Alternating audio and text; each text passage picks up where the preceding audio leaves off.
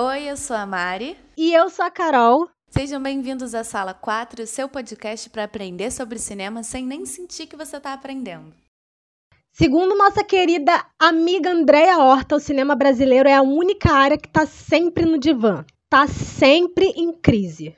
Então, né, entre muitos altos e baixos, e baixos e baixos, chegamos ao cinema que temos hoje. Ele continua seguindo em crise, mas eu acho que está muito mais encorpado. Eu acho que a gente está entendendo melhor o que, que a gente veio fazer aqui, para onde que a gente quer ir. É isso que eu acho que é importante a gente debater, e acho que é por isso que eu acho que é importante também a gente saber de onde que a gente veio. Agora senta que lá vem história, gente. Segura na minha mão pra gente não se perder. A primeira exibição de cinema no nosso país foi em 1896, na Rua do Ouvidor, aqui no Rio de Janeiro. Eu não sei vocês, mas eu amo, amo saber fatos sobre o Rio Antigo. E isso muda completamente a forma que a gente caminha né, na cidade. Tipo, eu amo andar aqui no centro da cidade e ver o Odeon, e ver a barca, sabe? Tudo isso tem muita história. E uma vez que você começa a aprender sobre isso, isso muda muda completamente a forma que você vê, né? Que você caminha pela cidade. E aos curiosos de história como eu, eu sempre me pergunto como que estava o Brasil nessa época, o que estava acontecendo.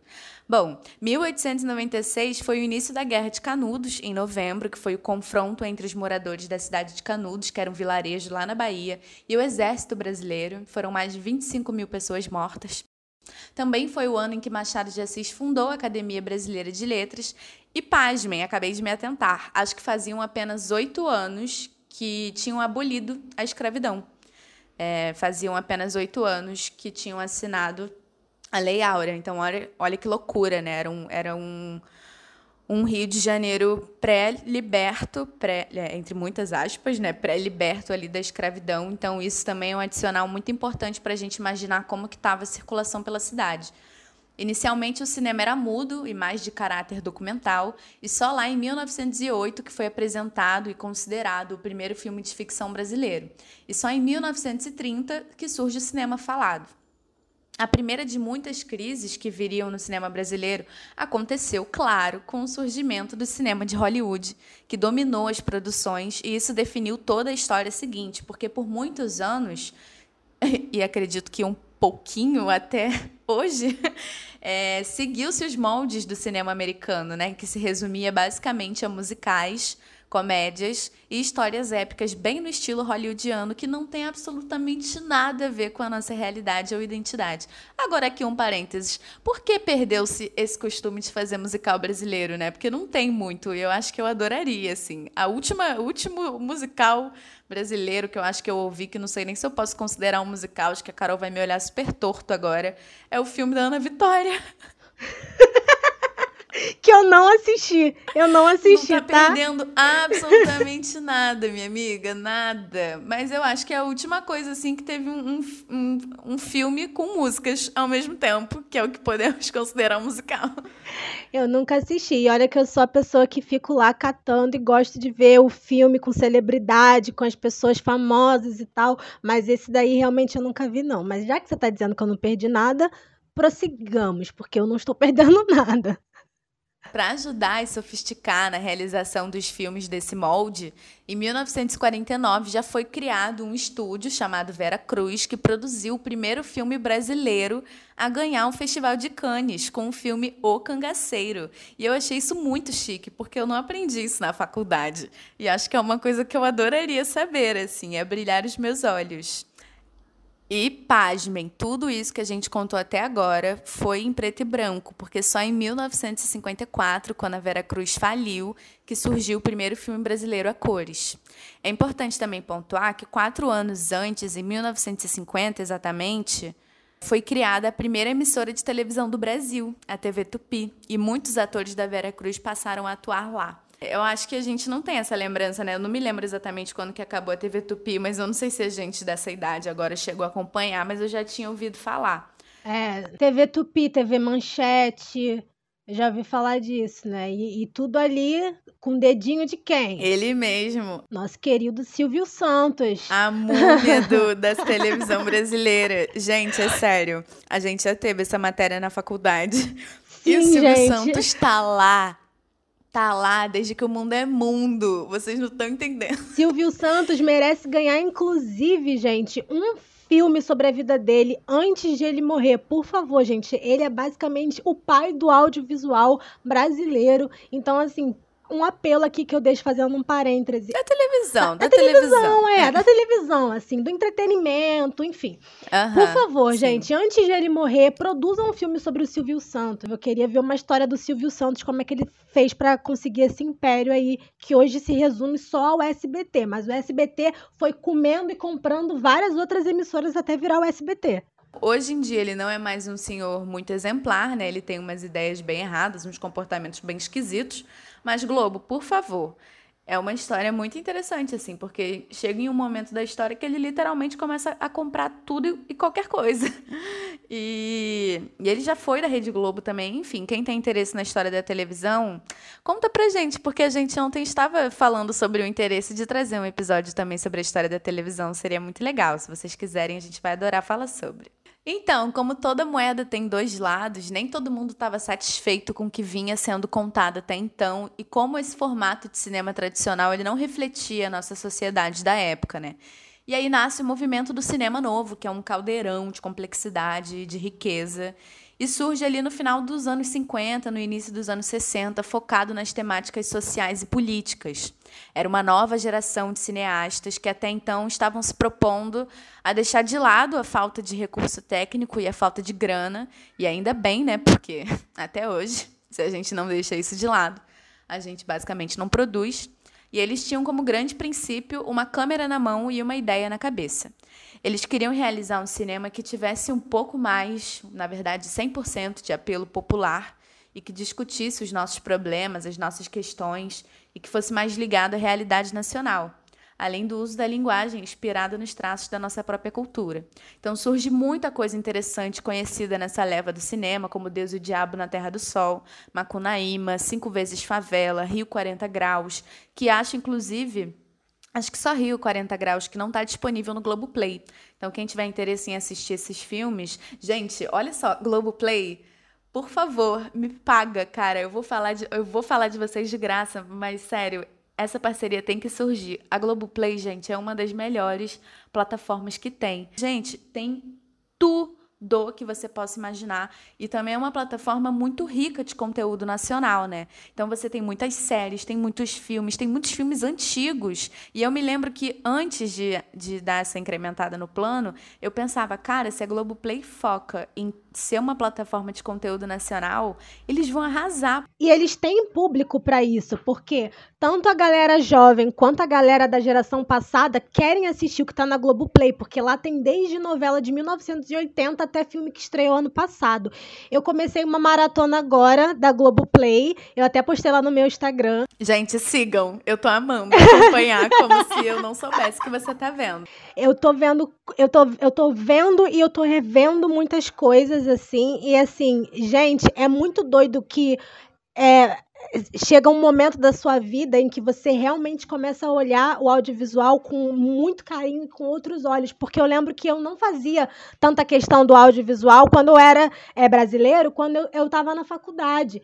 É, e aí, quando eu entrei na faculdade, eu comecei a me deparar é, com todos esses movimentos, por exemplo, cinema novo e tal, que tem alguns contrapontos, que eu não me identificava, eu comecei a procurar o que, que do cinema o que, que do cinema me agradava. E aí eu esbarrei no cinema nacional. E aí virou a menina dos meus olhos, gente. Assim, então, vão para o Globoplay, por favor, garimpem, assistam tudo e deem um feedback e podem conversar comigo, porque eu adoro falar sobre filme brasileiro, lá no meu Instagram lá. Engraçada, amiga. Adorei isso que você falou da faculdade, porque eu me lembro muito do meu primeiro período também, não especificamente em, em brilhar os olhos para o cinema nacional, porque a Estácio, que é uma faculdade super objetiva, né, super prática, é, acabava mantendo esse foco assim de produzir coisas por conta própria, apesar dos alunos serem pessoas com a mente super americanizadas e criarem os personagens chamados John e Claire, que tomam chocolate quente sentados na janela. A Estácio não tem muito esse foco, então eu nunca precisei me preocupar muito com isso, mas uma coisa que me angustiava muito era a, a, ausência de figuras pretas, assim. E é inevitável você reparar isso, né? Porque uma vez que você abre a mente, você questiona todo e qualquer tipo de coisa. E aí eu me lembro que a gente assistiu um, um negócio chamado. Ai, não me lembro como chama, mas é tipo um documentário, uma série documental muito grande sobre a história mundial do cinema. E aí tinha um capítulo especialmente para mulheres é, e a mulher no cinema, alguma coisa assim. E aí eu lembro que eu fui assistir toda Chururu, mas eu, a gente acabou a série toda. Eu falei assim, ué, gente, cadê eu nesse babado todo? O que, que eu tava fazendo? E o que, que eu tava fazendo? O que, que tava acontecendo? E aí que eu comecei uma, uma pesquisa que eu faço hoje, assim, muito de grão em grão até hoje, que é todo momento da história, seja do cinema ou seja um momento importante é, da história geral, assim, eu procuro aonde que a gente estava. E eu acho um movimento importante. Aonde você estava enquanto pessoa negra? Onde você estava enquanto pessoa LGBT? Porque às vezes você está comemorando um babado que nem te incluía, sabe? E aí, esse negócio da, da história das mulheres, eu lembro que eu fiquei, ah, é agora, hein? Lá vem, lá vem. Mas não, não estava falando de mim, não estava falando da, da minha história, não estava me vendo. E aí, quando você para para pesquisar, por exemplo, era isso. No Rio de Janeiro tinham acabado de abolir a escravidão há oito anos. Então é, é importante você saber, porque você tinha outras prioridades no momento. E isso é um atraso que reflete até hoje na nossa presença no audiovisual, né?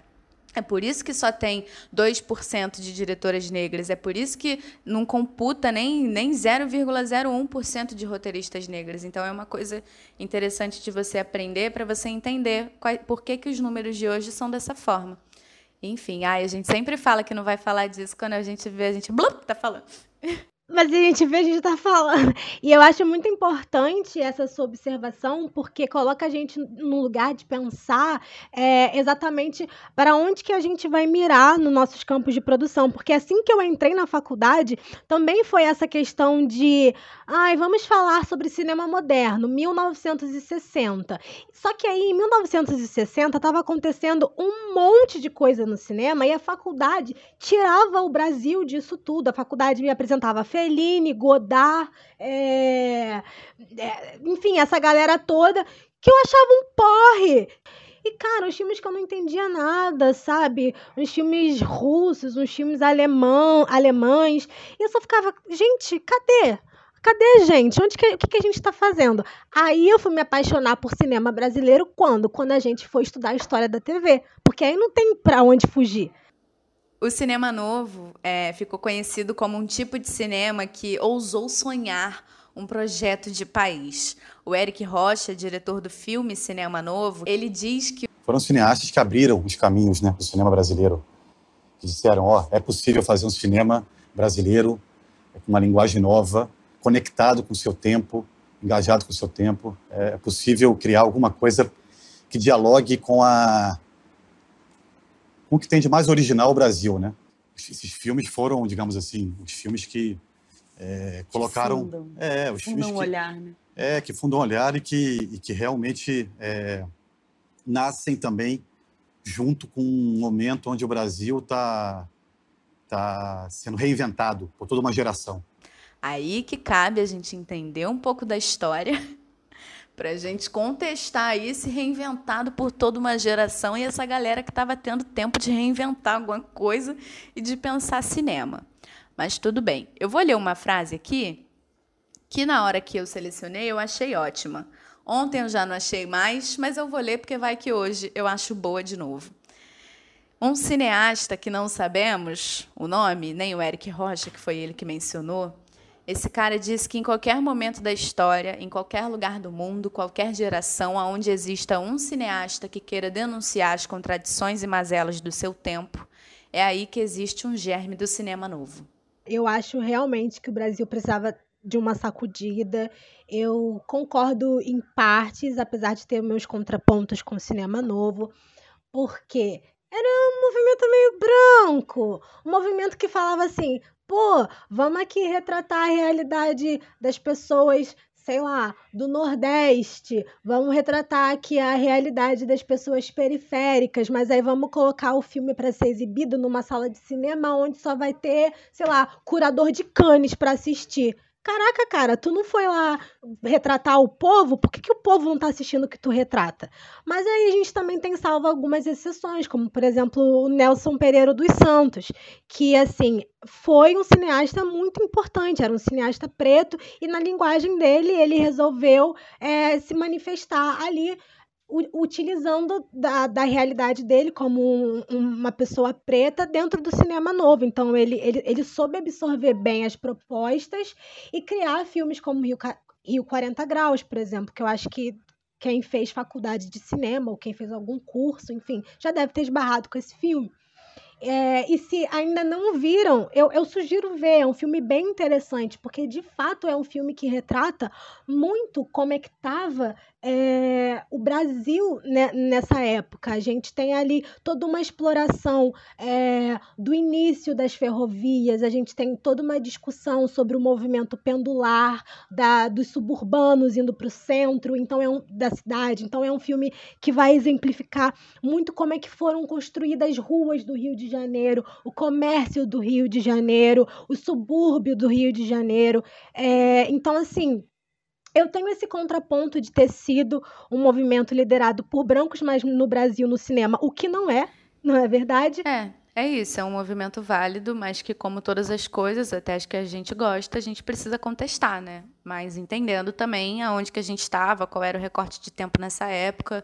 Se você parar para analisar, tudo faz sentido, né? A gente tinha outras preocupações no momento, do tipo sobreviver. Não, e, e sem contar que a gente era um país novíssimo na questão é, da república, pré é, pós abolição da escravatura, então assim, não tem nem como a gente pensar que pessoas pretas realmente estariam lá fazendo barulho e sendo abraçadas pelo cinema brasileiro. Isso seria, sei lá, uma uhum. fantasioso da nossa parte, né? Precisamos nos ligar Total. aonde o Brasil estava. Logo após a ditadura, que foi um momento em que o governo tentou usar o cinema como uma ferramenta de controle e até financiou algumas produções cinematográficas, dando espaço para produções nacionais, era uma época em que o Brasil ansiava por liberdade, né, por um movimento, uma expressão de verdade. Então surgiu no nosso país esse gênero, a pornochanchada, que era um produto tipicamente brasileiro e era uma mistura de ironia, de humor e erotismo. Foi o gênero que revelou grandes nomes que conhecemos até hoje, como a Vera Fischer, a Sônia Braga, que ficou conhecida por, inclusive, é, Dona Flor e seus dois maridos, e na Chanchada, que era uma que já era uma vertente sem a parte do erotismo, que revelou o Grande Otelo e o Oscarito. Já nos anos 80, com a chegada do videocassete, as locadoras marcaram essa década. Era o fim da ditadura militar e o despontar de uma crise econômica que fez o cinema sofrer um declínio muito grande. Os produtores não tinham dinheiro para produzir e, da mesma forma, os espectadores também não tinham condição de assistir que também não difere muito do que a gente está vivendo agora, né? Mas eu não estou dando nome aos bois, mas prestem atenção na história. Essa é a frase desse episódio. Prestem atenção na história e em como ela é cíclica. Com a chegada do Fernando Collor no poder, a crise se agravou e, além das privatizações, ele extingue o Ministério da Cultura, a Embrefilme, o Concine e a Fundação do Cinema Brasileiro. Mais uma vez, não estou dando nome aos bois, mas prestem atenção na história e em como ela é cíclica e não falha. O presidente já havia anunciado a possibilidade de extinguir a Ancine se o governo não pudesse filtrar os pedidos de patrocínio à Agência Nacional do Cinema. Na tradicional transmissão ao vivo pela internet das quintas-feiras, Bolsonaro afirmou que o uso de dinheiro público para a produção de filmes nacionais é incoerente e inadequado. Ai, o presidente de vocês é uma piada. Só na segunda metade da década de 90 que o cinema volta a ganhar força com a produção de novos filmes. Esse período ficou conhecido como cinema de retomada, depois de muitos anos imersos na crise. A partir daí a produção cresce, diversos festivais são criados no país e também nasce a Secretaria para o Desenvolvimento do Audiovisual e a nova legislação Lei do Audiovisual.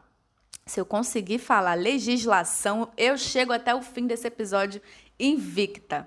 Nessa década merecem destaques as produções O Que É Isso, Companheiro, do Bruno Barreto, e Central do Brasil, do Walter Salles, provavelmente algumas outras também, mas eu só conheço essas, já que a gente não era nem nascida, não é mesmo? Que a gente aqui é filha dos anos 90, a gente também, como o Brasil, estava com outras preocupações do momento, como nascer. No começo do século XXI, o Brasil voltou a ser conhecido no cenário mundial com diversos filmes indicados para festivais e para o Oscar. E estamos em tempos de Cidade de Deus, de Carandiru, Tropa de Elite, com muitas ressalvas, que não é um filme tão bom assim, e alguns pesquisadores denominam esse período o que a indústria cinematográfica do Brasil se consolidou. Eu acho isso também.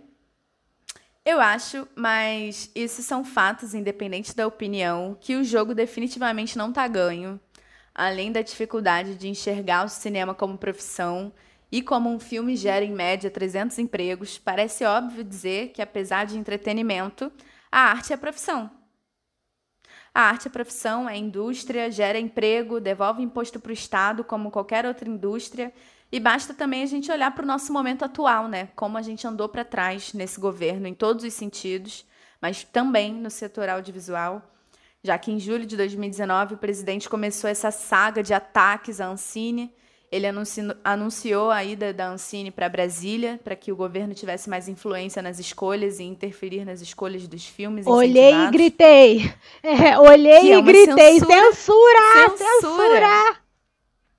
Censura pura. Ah, e a Ancine, para quem não sabe, é a Agência Nacional de Cinema, que é um órgão oficial do governo. É, do governo federal do Brasil, e o objetivo dela basicamente é fomentar, regular e fiscalizar a indústria cinematográfica nacional, ou seja, se você fez um filme, você quer estar dentro dos conformes, você precisa inscrever o seu filme na Ancine. Se você quiser captar dinheiro, você tem leis que te contemplam, dependendo do seu projeto. Você tem leis dentro da Ancine onde você consegue captar grana. Enfim, a melhor forma de você fazer um filme hoje e estar dentro das leis e da fiscalização é você estar por dentro da Ancine. Deixa eu fazer só um parêntese rapidinho, porque você falou sobre Cidade de Deus, Carandiru, Tropa de Elite, Com e como esses filmes ajudaram a consolidar a indústria do audiovisual, que de fato são. Ai, já sei o que vem, já sei o que vem. que de fato, que de fato é inegável. O Brasil fez um boom com, com esses filmes meio safari de quebrada que eu chamo. É, mas Aí a gente tem que pensar, cara, a custo de quê e a custo de quem a indústria do cinema brasileiro foi tão expandida. Para vocês terem uma noção, eu não sei se ainda tem, mas tinha na, Netflix o documentário Cidade de Deus, 10 anos depois, que é assim, é para chorar de tristeza, para vocês saberem como era a realidade desse tipo de filme, como era a realidade desse tipo de indústria, principalmente como como ela envolvia as pessoas pretas durante e pós é, é, gravação dos filmes, enfim, a vida longa dos filmes nos festivais. Então, se você quer saber o que estava acontecendo com a gente, mesmo sendo inserido nesses filmes que alargaram a, indústria do audiovisual, dê uma assistida nesse documentário, dá uma olhada para ver como é que os atores, para ver como que é a equipe, para ver como que tudo estava se articulando, para você entender mais uma vez que audiovisual, que cinema no Brasil é reflexo do tempo, sim, e que por mais que seja arte e por mais que seja entretenimento, é uma indústria. E toda indústria tem o seu lado podre, tem o seu lado detestável.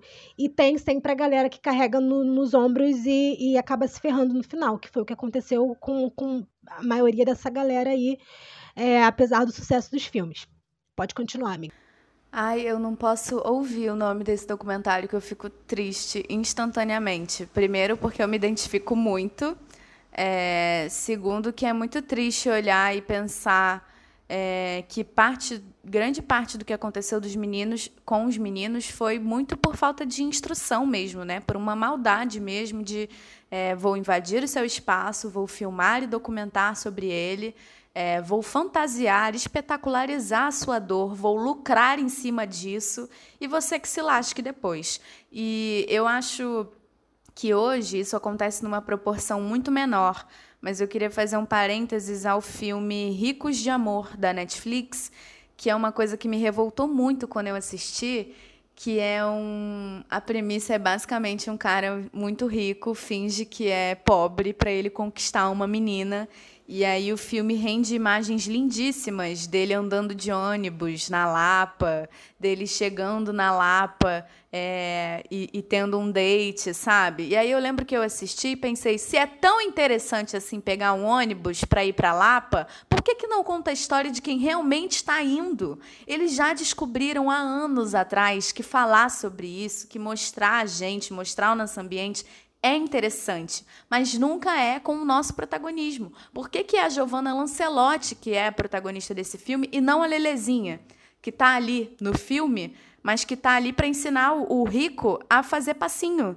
Ela está ali para ajudar ele a fingir ser pobre. Então, assim, que é interessante documentar isso de alguma forma, seja em ficção ou em documentário, já se sabe desde Cidade de Deus, desde Carandiru. Não é à toa que eles lucram com isso há anos. Até hoje. Mas até hoje, exatamente. Tanto que nesse filme vem de uma outra forma. Não é nada tão agressivo como acho que hoje é, sei lá, Impuros, por exemplo, que ainda mostra uma favela, o Arcanjo Renegado, que ainda é meio tropa de elite.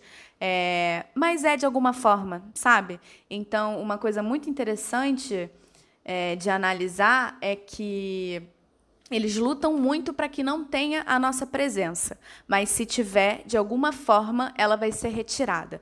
Então, se é para a novela ser uma protagonista pobre, ela vai ser e ela ser pobre até o fim, ela é a Thais Araújo. Se ela é para ser pobre e enriquecer no caminho, ela é a Juliana Paz, sendo a Maria da Paz. Se for uma uma empregada que vai se dar bem na vida no fim das contas, é a Lília Cabral se ela continuar pobre até o fim, ela é a Solange Couto. Exatamente. Então, é uma coisa muito legal. Legal, quer dizer, é uma coisa muito interessante da gente analisar em como eles, até hoje, e com eles eu digo todo mundo, todo mundo mesmo, porque é uma coisa de nós por nós e o meu na frente, né? Vai pegar quem é que fez é, Tropa de Elite, Cidade de Deus, vai ver quem são os atores que estão, por exemplo, fazendo filme a rodo nos Estados Unidos. É Wagner Moura, é Alice Braga. Inclusive, Alice Braga é a pessoa que tá lá com a cara estampada no pôster de Cidade de Deus. A garota tem três frases. E ela fez literalmente só isso, né? Eu fiquei um bom tempo da minha vida sem saber que ela era parente relacionada de alguma forma com a Sônia Braga. Mas eu sempre fiquei, eu sempre fiquei muito encafifada, assim. Gente, essa menina tá no pôster. É. Ela fez literalmente só isso. Por que, que foi ela que ganhou uma carreira internacional? Aí agora já já entendo mais ou menos pela, pelo alcance que tem a Sônia Braga. Mas assim, os outros meninos estavam impressionantes e eles não eram atores, né? Não. E também assim, gente, vamos entender ali que é, não me lembro exatamente em que ano Cidade de Deus aconteceu, mas que para esses meninos que não eram atores, que, que viviam ali na extrema pobreza e nunca tinham trabalhado nem com isso, nem com nada, imagina ganhar o dinheiro que imagino na época tenha sido muito impressionante, ganhar o dinheiro que eles ganhassem. Cinco mil reais. E. Ah! Foi exatamente sim, Ai, 5 olha, mil reais. Eu, eu lembro, eu lembro deles falando no documentário. Era, era tipo assim, o acordo era assim: é, você quer ganhar o seu montante de dinheiro agora pelo seu cachê, ou você quer ganhar a distribuição de lucros com direito de imagem? Não e eles ficaram impressionados com 5 mil reais. Ideia. Eu fiquei impressionada com o meu primeiro salário num filme. Quando a mulher falou para mim, você vai ganhar um cachê simbólico, eu juro por Deus, eu pensei no valor exato de 80 reais. Eu achei que eu ia ganhar 80 reais. Quando ela falou para mim 5 mil, e eu tô falando esse valor porque eu acho importante a gente falar sobre dinheiro, acho importante a gente saber uhum. cobrar pelo nosso trabalho. Quando ela falou para mim 5 mil reais, eu lembro que eu falei, mãe, isso é simbólico? Isso é simbólico para quem, gente? Eu tinha 15 anos. Eu nunca tinha botado a mão em mais de 100 reais, eu acho. É claro que 5 mil é impressionante. Sim, e aí eu lembro deles falando no documentário que assim, eles rodaram o mundo, foram receber vários prêmios e no final do dia eles voltaram para o mesmo barraco na favela com, com goteira pingando do teto. Ai, e aí depois isso... de Cidade de Deus acontece o que com eles? Enfim, logo depois o presidente de vocês também anunciou que está estudando para extinguir a Ancine, como ouvimos na notícia lá em cima. E ele também fez cortes de orçamento, ele barrou a estreia de filmes como Marighella e suspendeu um termo, não ele, tá? Não é ele que pega a caneta e assina, mas é ele que valida para que outras pessoas se sintam no direito de suspender esse tipo de termo que ajudava a participação de dois filmes LGBTs na, em festivais internacionais. Enfim, são tempos realmente obscuros e tempos sem espaço ou segurança para você se expressar livremente. Mas eu acho que em algum lugar a gente já entendeu parte da nossa potência parte da nossa forma de contar histórias e eu adoro que a gente já tenha entendido isso porque vários filmes que eu amo, que a gente ama, a gente consegue olhar e saber que isso é um filme muito brasileiro. E eu acho que muitos filmes são a representação perfeita disso, como Sócrates, como Tatuagem, como Café com Canela, Paraíso Perdido, entre muitos outros. Mas esses não são os filmes que chegam para as pessoas em geral, né? Não são esses tipos de filme que chegam para massa. Os nossos parâmetros atuais das salas de cinema são bem desanimadores e acho que muito descrentes do cinema como ferramenta de educação, né? São parâmetros que não têm interesse, em, por exemplo, em educar um público para assistir um filme como Café com Canela, por exemplo tem um projeto, uma coisa, um movimento, uma ação, uma coisa pronta lá já em Guadalupe, que é o Ponto Cine. É um projeto do Adailton Medeiros, que é um exibidor que só passa filme brasileiro a dois, três reais, no máximo cinco reais. E ele tem uma premissa muito importante, muito maravilhosa, que é arroz, feijão e cinema. Que é tudo isso que a gente está falando, que é enxergar o cinema como ferramenta de educação. E, e, ele leva muita gente ao cinema, né? E ele contou muitas histórias emocionantes nessa palestra que eu assisti. Que é só para só dar uma funada na nossa bolha, assim, uma história que me marcou muito era de uma senhora que achou que meia entrada e inteira era quanto tempo de filme você ia assistir. Ela nunca tinha ido ao cinema. Então, tipo, é um cara que leva muitas pessoas pela primeira vez ao cinema e que as pessoas se emocionam tanto com a situação por completo, né, com a tela muito grande, com o filme que está acontecendo, com ela estar ali, porque é um, um, uma forma também de, de você se cuidar, né? Você se levar. Gente, entretenimento é, é, é base também, sabe? É uma forma de você manter sua saúde mental, de você se, se educar, de você aprender, enfim. Mas uma impressão que eu tenho é que a gente sempre sai perdendo.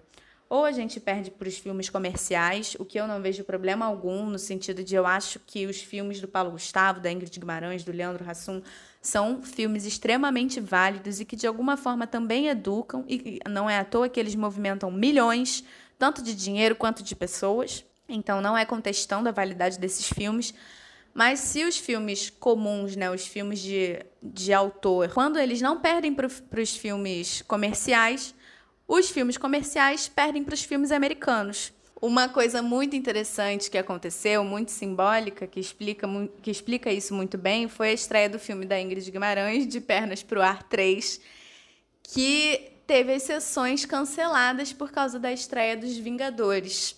As salas de cinema obrigam que, para um filme continuar em cartaz, ele cumpra uma média. E é inegável que o filme da Ingrid Guimarães cumpre e ultrapassa essa média. Só que o que aconteceu foi que, com a estreia dos Vingadores e essa obsessão do, dos cinemas com os, o, os filmes americanos, eles simplesmente tiraram o filme da Ingrid Guimarães das salas é, ignorando que ela já tinha cumprido a média e ela teve uma vida muito curta de exibição. É, e isso impacta muito porque é um filme que faz muito sucesso, que ganha muito dinheiro e que sempre aparece aquele comercial dela na televisão falando: muito obrigada, já somos mais de 3 milhões de pessoas que assistiram o filme e tal. Eles basicamente interromperam o filme, acho que na primeira semana de exibição, e isso vai contra a lei, é, vai contra até o decreto da cota de tela é, tão, é uma coisa tão sofrida exibir um filme nacional que existe uma lei que obriga é, você exibir filmes brasileiros, né? Que todo filme, todo exibidor, todo local que exiba tenha um mínimo de obras de, de obras nacionais no cinema ou na televisão. O problema é que a multa para quem não cumpre isso é a bagatela de dois reais. Então é muito fácil você não querer exibir, escolher não exibir e pagar no fim das contas, a sua grande multa Então, enfim, eu acho que é uma cadeia de problemas. A gente, no fim das contas, sempre sai perdendo. O filme de, ator, de autor perde, perde para o filme comercial e o filme comercial perde para o filme americano. Então, a gente está sempre em desvantagem. E se a gente acredita no cinema, mais uma vez, como essa ferramenta de educação, a gente educa o público também para assistir um Café com Canela, que não é um filme difícil. A gente não pode duvidar, e eu odeio quando eu assisto alguma coisa e eu sinto que a coisa duvida da minha inteligência para eu entender certo tipo de coisa, a gente não pode duvidar da capacidade do espectador de entender o que está querendo dizer. Se ele não está entendendo, talvez você precise mudar a sua forma de contar, e, ou se ele não está entendendo, você precisa educar ele desde antes. É muito importante, por exemplo, que existam filmes como Carrossel, como Turma da Mônica é, Laços, porque você já está educando o espectador desde criança de que filme nacional existe e é bom. Exatamente. Nossa, eu tenho tantos parênteses para fazer que eu fiquei um pouco até perdida. Porque. Ai, desculpa. Não, amiga. Tá ótimo. Fale, fale mesmo. É, um, é música para os meus ouvidos. Quando você tocou no assunto sanidade mental, e aí eu já vou fazer uma ponte com o café com canela, é que, por exemplo, gente, o que que o cinema não salvou a minha quarentena não tá no papel. De muita gente, né? Exatamente. A gente está trancado em casa assistindo coisa, é inegável. Tem muita gente que, que questiona a importância da cultura, a importância do audiovisual. Só me fala a coisa que você mais fez aí na sua quarentena se não foi assistir televisão. E olha que a gente nem está trabalhando tanto assim, porque a gente não está dentro dos sets de filmagem mais, a gente não tá com um montante de produção que a gente estaria fazendo se a gente estivesse no mundo pré-pandêmico, mas tá lá, ó, sendo exibido, sua sessão da tarde tá lá, seu, seu filme depois das 11 tá lá, sua plataforma de streaming tá rodando toda a vida, você tá assinando tudo que aparece para você, você tá assistindo, e assim, eu, eu costumo muito dizer para minha terapeuta que eu tenho uma fada do audiovisual que ela fica muito aqui no meu ombrinho, e aí sempre que eu tô com alguma questão, algum momento ou estranho, ou feliz, ou enfim, alguma coisa que eu sinto que eu preciso botar para fora, ela me guia exatamente pro lugar onde para onde eu devo procurar alguma coisa para assistir. E aí eu fico ruminando, abraçando aquele filme, me envolvendo, e é uma delícia. Sim, gente, é uma válvula de escape, é válvula de entretenimento, é indústria, gera emprego, gera saúde e é dever do governo, por lei, é dever do governo fornecer entretenimento e cultura para a população. Então, o direito da gente existir, o direito da gente trabalhar, o direito da nossa população ter acesso ao, ao cinema é um direito como eu já disse, e um dever do governo. Então, não abram mão disso. E aí, quando você falou sobre a disputa dos, dos filmes comerciais que perdem para os filmes autorais e os filmes autorais que perdem para os filmes comerciais, e os filmes comerciais que perdem para os filmes norte-americanos, eu lembrei de uma citação é, que eu não sei de quem é, mas era foi de uma de uma tese de mestrado que eu estava lendo aí por esses dias, e aí eu achei importante colocar que ela basicamente diz assim: se o filme brasileiro puder apresentar competitividade com o filme norte-americano em termos de qualidade, de produção, tecnologia e financiamento e de aceitação de público e mercado, terá sempre espaço para ser exibido em qualquer cinema do mundo. Isso é verdade. A qualidade do nosso cinema é muito, muito boa. A gente realmente só está preso numa cadeia cíclica de problemas de distribuição, de fomento, de incentivo, de consumo.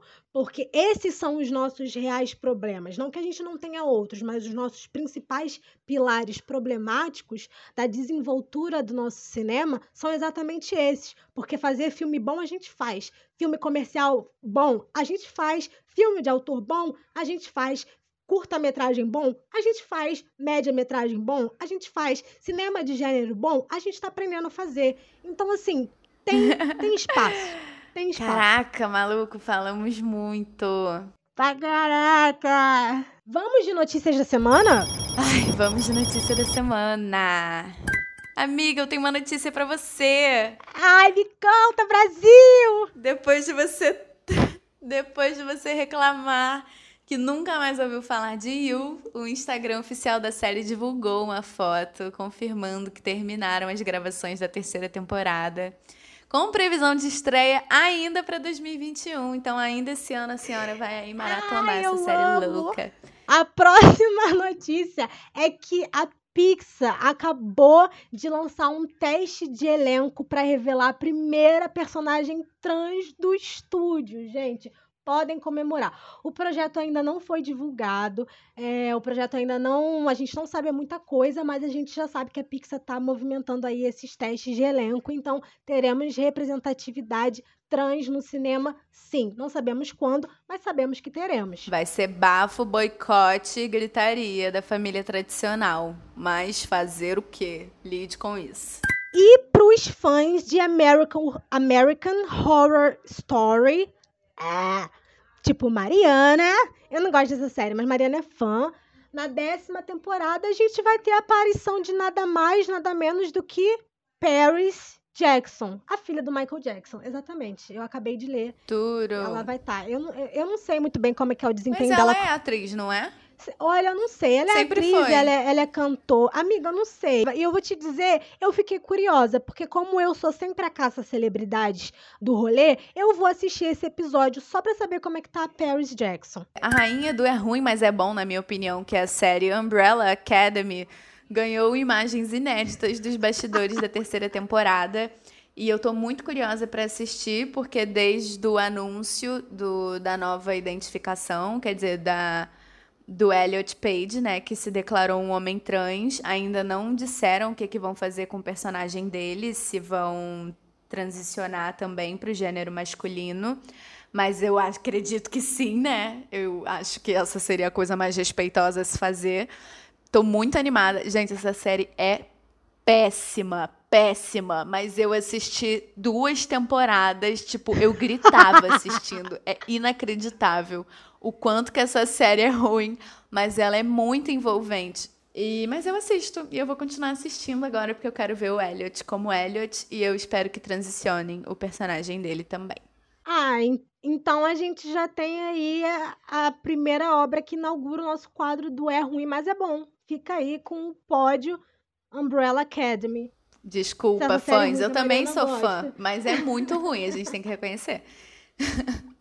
Eu não sei porque Deus quis que essa notícia caísse no meu colo, porque eu tenho pavor dessa série. Podem me cancelar, queimar meu corpo em praça pública, mas a série derivada de How I Met Your Mother foi enfim oficializada depois de três tentativas. É, e criativamente vai ser chamada de How I Met Your Father. E a protagonista vai ser a Hilary Duff. Eu gosto muito dela, espero que ela tenha sucesso na vida dela, mas essa série sem condições, eu acho a coisa mais sem graça. Eu assisti uns 10 episódios assim, não esbocei um sorriso. Eu acho muito forçado. E vamos de indicações da semana. Valindo!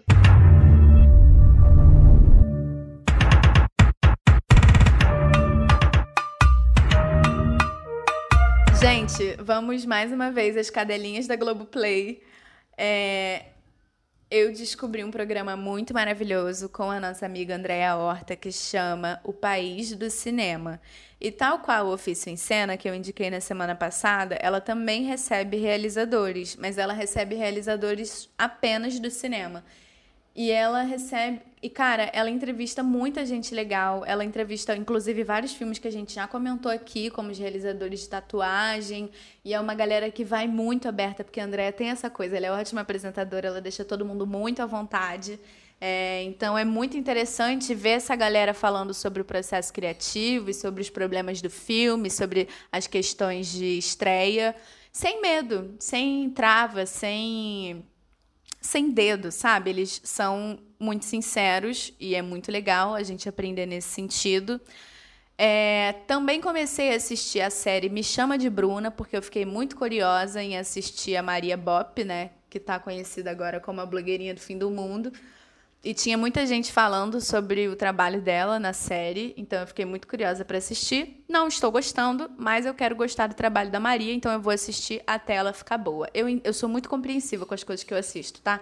Eu começo a assistir, eu penso, ah, mas é a primeira temporada. Ah, mas ela está descobrindo o formato, porque, né, fazer audiovisual é diferente de fazer teatro. Então eu sou muito compreensiva e eu vou assistindo a coisa ruim até ela ficar boa. E também assisti o Céu de Sueli, que também. Gente, tudo no Globoplay, tá? Globoplay, olha, esse é o momento de você fechar uma parceria. É, é uma história de uma mulher que está de volta à cidade natal, aguardando a chegada do marido. E aí, quando ela percebe que o marido não vai chegar, ela decide rifar o próprio corpo para sair da cidade e iniciar uma nova vida. É, é, um filme com a Hermila Guedes, com João Miguel, que eu adoro, inclusive. Eu adoro o filme Estômago, que ele tá. E a direção do Carinha Ainos. Quem gostou da Vida Invisível pode gostar aí também do Céu de Sueli. São essas as minhas indicações da semana. As minhas indicações também são fontes de Globoplay. Como eu disse, eu estou fazendo uma maratona, então me acompanhem lá no meu Instagram para vocês verem. Eu dou nota, tá, gente? De 0 a 5 estrelas. Então, essa semana eu acabei de assistir Filhas de Eva. Eu amei, eu amei. Renata Sorrá, você é tudo para mim. Que saudade eu tava de você. Que bom que eu consegui ver outra coisa a não ser Nazaré em você. Parabéns. Giovanna, Anto... Giovanna Antonelli, gente, se eu critiquei nessa série, ela se redimiu. De verdade, ela tá bem boa. Tá bem boa mesmo. É, Vanessa Giacomo, Parabéns também, querida. Que evolução. Adorei. É, série é ótima. Tem um, um quê de televisão, um quê de novela e uma sofisticação assim de série de streaming, uns clichêzinhos, é, umas coisas do cotidiano, se passa no Rio de Janeiro, então você consegue identificar Praça 15, a Central, Santa Teresa. É uma delícia, eu amo. Gostaria de indicar também Beatriz, que é um filme com a Marjorie este ano que eu só assisti por causa da Marjorie. Não gostei do filme, mas é tá aí que eu acho que vale a pena dar, dar uma olhada, porque é uma coprodução internacional entre Brasil e Portugal, e talvez alguém goste, né? Eu não gostei muito, mas eu tô indicando aqui, porque eu acho que vale a pena ser apreciado. É... Eu tô revendo Subúrbia, então acho que vocês poderiam também estar tá assistindo, né? Série que revelou nossa querida Érica Januza. Acho que foram essas as minhas, as minhas, as minhas, as minhas indicações, que eu acho que foi tudo isso que eu assisti essa semana. É, é isso. Um beijo até semana que vem. É isso, gente. Muito obrigada para quem ouviu até aqui. A gente está muito feliz com esse episódio. Então conta pra gente se você gostou de um episódio assim um pouco mais com história, né? Um pouco mais resgatando aí a trajetória de uma fase importante, se vocês realmente querem o episódio sobre a história da televisão. E segue a gente nas redes sociais, arroba marianoLV, arroba carolmlles